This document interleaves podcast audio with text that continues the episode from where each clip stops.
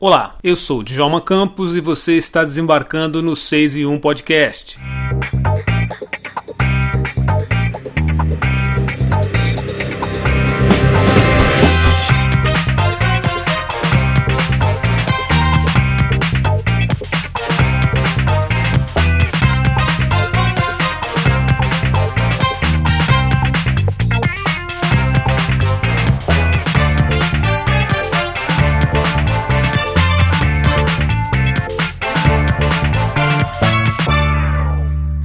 Ela é uma das grandes atrizes brasileiras e agora brilha na série Pico da Neblina, da HBO Max, onde ela é Dona Irene. Na série, ela interpreta a mãe do personagem Biriba, um rapaz que produz e vende maconha. O nosso papo nesse episódio do 6 e 1 Podcast é com a ótima atriz Teca Pereira, que já atuou em novelas como Imigrantes de 1981, Tenda dos Milagres de 85 e também, mais recentemente, na série Os Carcereiros. Premiada por suas atuações, em 2019, Teca venceu o prêmio Aplauso Brasil de Teatro como melhor atriz coadjuvante por sua atuação na peça Elas Não Usam Black Tie. No papo, a gente fala sobre a personagem de Teca em Pico da Neblina e sobre a carreira dela como atriz. A qualidade do áudio dessa entrevista está um pouquinho abaixo do normal das entrevistas do 6 e 1 Podcast, mas isso não interfere na qualidade da nossa conversa. O 6 e 1 Podcast orgulhosamente abre alas para Teca Pereira.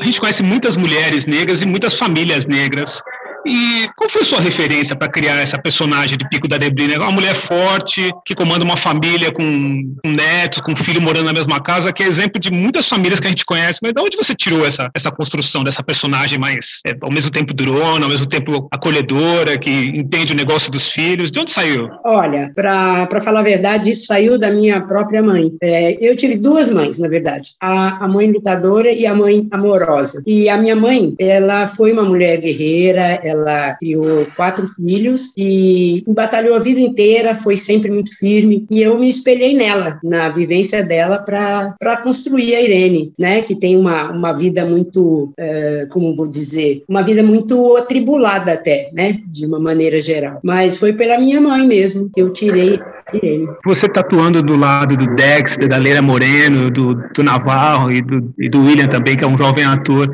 É, a gente também dificilmente vê um elenco com tantos atores negros.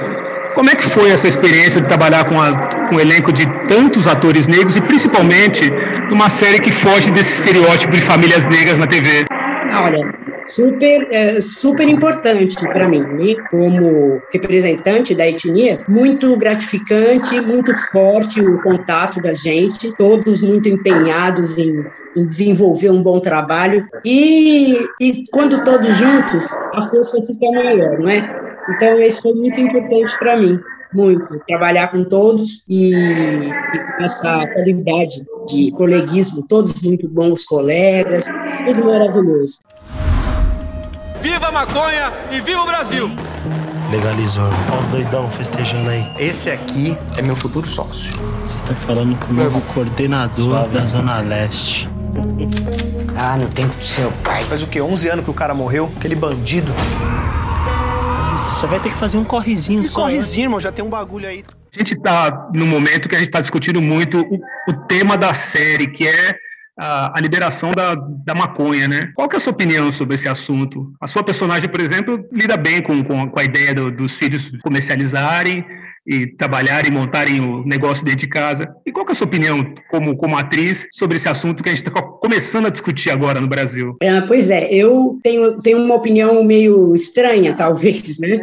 Mas eu acho que a, a liberação seria um caminho para o tráfico uh, dar uma parada, não, não vai ter mais para o traficante, né? Porque legalizando acaba o negócio deles. E, particularmente, eu acho que seria uma coisa boa no sentido de acabar com os traficantes. Desculpe o cachorro, tá? Ele não, não. não para de latir. É. Você acha que é, seria um, um, caminho melhor se a gente liberasse para com, com a violência, por exemplo, um crime? Eu acho, porque aí termina, entendeu? É um ciclo fechado, né, de, de, de crimes e tal isso liberaria o, o traficante perderia a ação, né? A, não teria mais tanta guerra de facção por conta do, do, do tráfico. De uma maneira geral, eu acho que isso seria bem-vindo, com certos cuidados, é claro, né? Mas vamos lá, vamos ver o que isso pode dar, né? É uma ficção muito interessante, o Pico da Neblina, muito interessante. A gente está vivendo num momento muito importante que os atores negros, assim como Pico na Neblina, estão tendo mais espaço em séries. Você já tinha vivido um momento como esse, de, de, a gente começar a discutir mais, não só discutir mais, mas o mercado de trabalho começar a se abrir para os atores negros atuarem em séries e atuarem fora do contexto que a gente parou de fazer papel de escravo, parou de fazer papel de de, de empregada, de submissa, de empregada, bandida. A gente está fazendo papéis normais. Se é um personagem, sua personagem tem uma família, por exemplo. Exato. É, isso aí, eu acabei de, de, terminar um trabalho, inclusive, onde eu não representava nada que tivesse a ver com a etnia, né? Um seriado, inclusive. Mas, como o Pico da Neblina é um é, uma coisa inédita, tantos atores negros juntos, é, eu acho que isso abre portas para a maior parte dos atores e atrizes pretos que tenham a mesma oportunidade que todos, que é uma coisa que não acontecia, não é? Éramos bem direcionados sempre para a mesma coisa. Isso pode estar um caminho aberto aí para que isso mude, não é? Necessariamente não é, não é importante você ser branco ou ser preto. O importante é você fazer seu trabalho, poder fazer o seu trabalho com tranquilidade, sem ser colocado num papel específico por conta da, da cor da sua pele. Você falou sobre a sua história você, em geral, é escalada para papéis de mulher forte. É, você acha que isso tem a ver com a construção da sua imagem, com a construção, com a imagem que você passa como atriz? Você sempre pega os papéis de mulher forte, mulher durona, de mulher resistente. Por que, que você acha que esses papéis acabam chegando até você? Olha, eu não sei, talvez que a minha personalidade é, não é tão, tão brava nem tão durona, né? Mas eu acho que é pela minha própria postura como pessoa. Eu tenho uma postura muito firme enquanto profissional, eu faço questão que isso permaneça assim. Então, eu acho que é isso. Dá para fazer qualquer papel, não é? Mas essa durona eu acho que é por conta da minha personalidade e ajuda, né? Ajuda bastante. A gente vai ter mais uma temporada de Pico da Neblina, Teca? Você já está pronta para mais uma temporada? Completamente pronta. Irene, que venha com tudo. Que tenha, que tenhamos mesmo a terceira temporada. Foi muito bom ter participado das outras duas e que venha a terceira, a continuidade do trabalho de todo mundo e da própria ideia do trabalho, o projeto em si. Né? Tomara, tomara mesmo. Legal, legal. Teca, obrigado pela conversa, boa sorte aí na sua carreira, parabéns pelo trabalho, que a gente acompanha a sua carreira já há um bom tempo.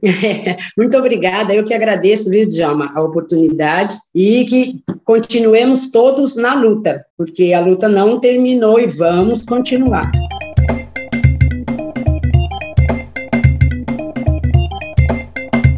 Este episódio do 6 de 1 Podcast contou com áudios do trailer da série Pico da Neblina e também áudios do vídeo Celebrando Vozes Negras, da HBO Brasil. Eu sou Djalma Campos e este foi mais um episódio do 6 de 1 Podcast. Um grande abraço e a gente se vê por aí.